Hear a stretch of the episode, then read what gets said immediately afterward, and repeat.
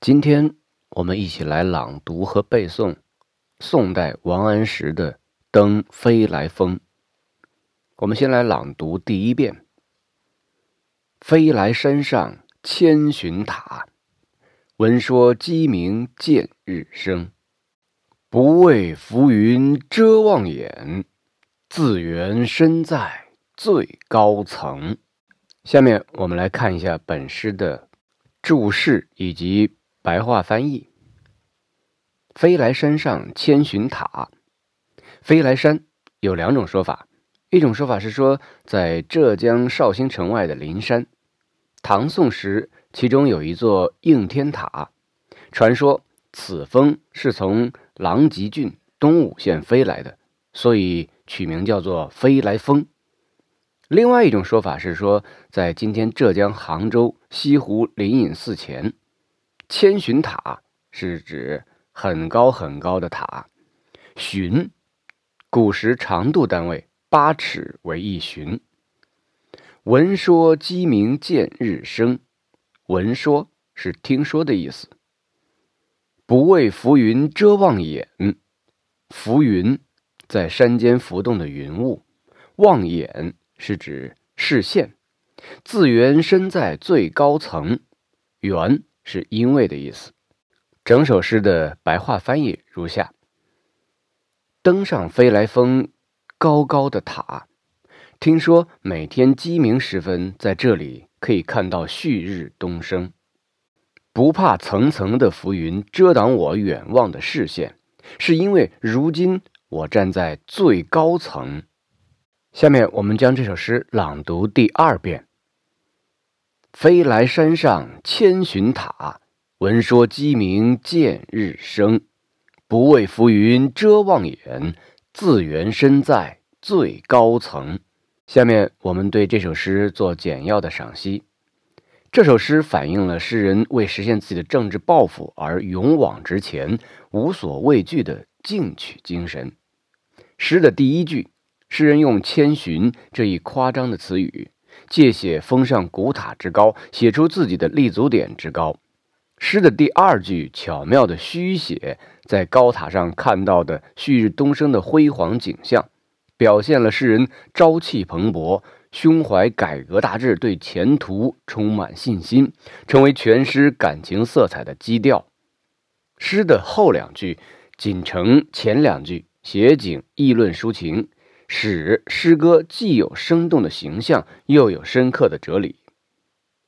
古人常有浮云蔽日、邪神避嫌的忧虑，而诗人却加上“不畏”两个字，表现了诗人在政治上高瞻远瞩、不畏奸邪的勇气和决心。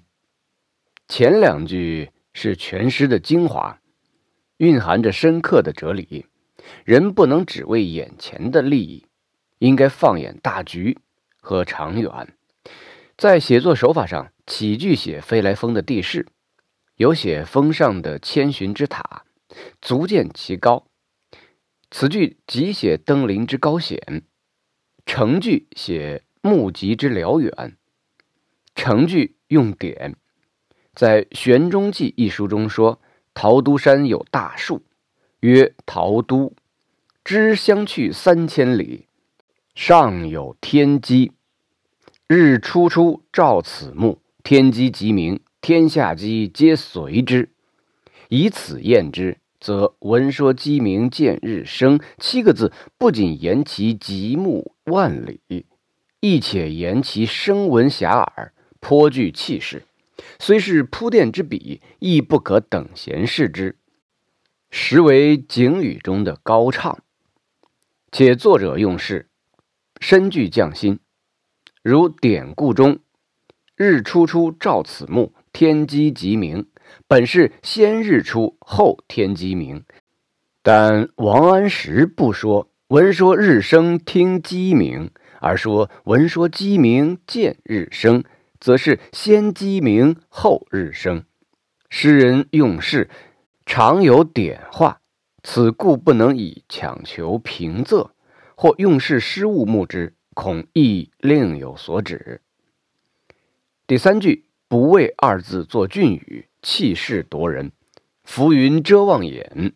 用典：据吴小如教授考证，西汉人常把浮云比喻奸邪小人，比如《新语·慎微篇》中说：“故邪臣之避嫌，犹浮云之障日也。”王安石还有一首读史有感的七律。颔联云：“当时暗暗犹成雾，莫俗纷纭更乱真。”欲成就大事业，最可怕者莫甚于浮云遮目，莫俗乱真。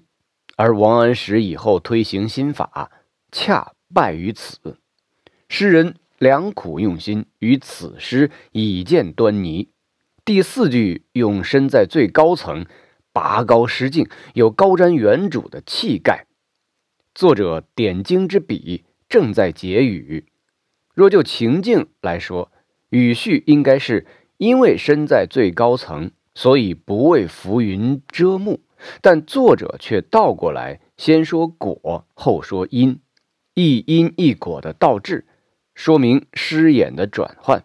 这虽是作诗的常法。亦见出作者构思的精深。不畏浮云遮望眼，自缘身在最高层，与苏轼“不识庐山真面目，只缘身在此山中”一脉相承，表现技法极为相似。王师就肯定方面而言，比喻掌握了正确的观点的办法，认识达到了一定的高度。就能够透过现象看到本质，就不会被事物的假象迷惑。而苏轼是就否定方面而言的，比喻说，人们之所以被事物的假象所迷惑，是因为没有全面、客观、正确的观察事物、认识事物。两者都极具哲理性，常被用作座右铭。用诗歌来阐述政治学术见解。议论时事，评说历史，这是宋诗中较为普遍的现象。该诗在描写景物中含有深刻的理趣。诗人没有继续登山的过程，也没有细写山中之景，而是一开始就把自己置于山上千寻塔的最高层，描写心中的感受。全诗四句二十八字，包含的思想内容极其丰富。欲抽象义理于具体事物之中，作者的政治思想抱负和对前途充满信心的神情状态都得到了充分反映。这首诗阐发哲理的主要特点表现在两个方面：其一，哲理是从具体的情境中自然提炼出来的；其二，哲理是用形象生动的语言加以表达的。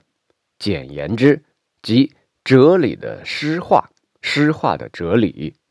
我们今天来读这首登高望远的七言绝句，仍然觉得意蕴深沉，豪气满怀。最后，我们再将这首诗朗读第三遍：飞来山上千寻塔，闻说鸡鸣见日升。不畏浮云遮望眼，自缘身在最高层。